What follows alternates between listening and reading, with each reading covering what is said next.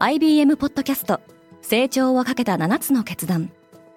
成長をかけた7つの決断とは今後3年間に世界を形作ると予想される7つのビジネストレンドについて IBM が何千ものクライアントとの対話に基づき提言をしたものです。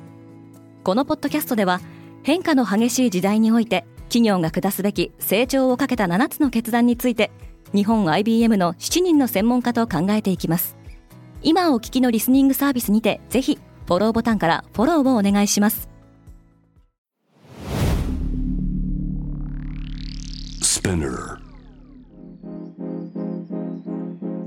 おはようございます。荻野かなです。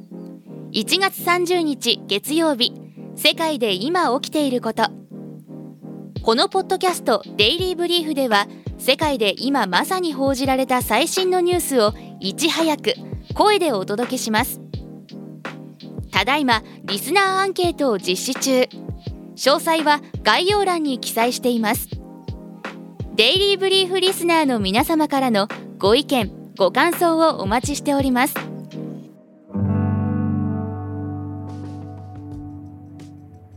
春節明けの中国は日本とのビジネスに目を向けた。日本にある中国大使館は29日日本人に対する渡航ビザの発給手続きを再開すると発表しました。日本と同じく今月10日からビザ発給が停止されている韓国では未だ再開されたとの発表はありません。2025年アメリカと中国が衝突するかもしれない。アメリカ空軍のマイク・ミニハン大将は内部メモでアメリカと中国が2025年に戦争に突入するリスクがあるとして部下に準備を整えるよう指示したと NBC ニュースが報じました。2024年にはアメリカの大統領選と台湾の総統選が行われるため台湾情勢をめぐって中国が動く可能性があるとしています。イスラエルの緊張が高まっている。中東歴訪中のアメリカのブリンケン国務長官は本日30日エルサレムを訪問する予定です。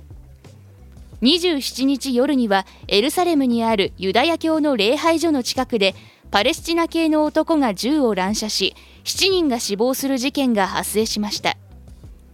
この日はホロコーストの記念日で礼拝所では追悼集会が開かれており参加者を狙ったものとみられています。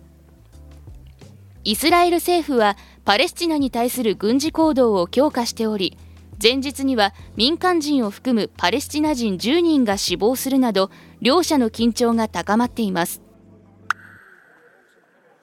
ニューヨークの雪はどこに行った？ニューヨーク市で雪なし記録が50年ぶりに更新されました。これまでで最も初雪が遅かったのは1973年の1月29日でしたが今年はまだ0.1インチおよそ2.5ミリ以上の積雪が観測されていません。一方で同じくニューヨーク州のバッファロー地区では昨年のクリスマス前後に大雪に見舞われ数十人が死亡しています。ニュージーランドでは記録的豪雨による洪水が発生している。ニュージーランド北部の最大の都市オークランドでは27日から28日までにかけて300ミリ近くに及ぶ降水量を記録しています。これを受けオークランドの市長は非常事態を宣言しました。ロイター通信によるとこの大雨による土砂崩れなどの被害によりこれまでに4人の死亡が確認された模様です。地元当局はさらなる被害が予想されるとして警戒を呼びかけています。物言う投資家とインド財閥の争いが激化している。インドの新興財閥アダニグループは同社の不正会計疑惑を指摘したアメリカの調査会社ヒルデンブルグリサーチのリポートに対する反論を公表したとブルームバーグが報じました。物言う投資家として知られるヒルデンブルグによるリポートは週末のインド株式市場に大きな影響を及ぼしアダニグループの時価総額は510億ドル。日本円でおよそ6兆6000億円の損失を出しています。今世界で起きているニュースをいち早く受け取りたい方は Spotify、Apple Podcast、Amazon Music などでぜひデイリーブリーフをフォローしてくださいね。荻野かなでした。今日も良い一日を。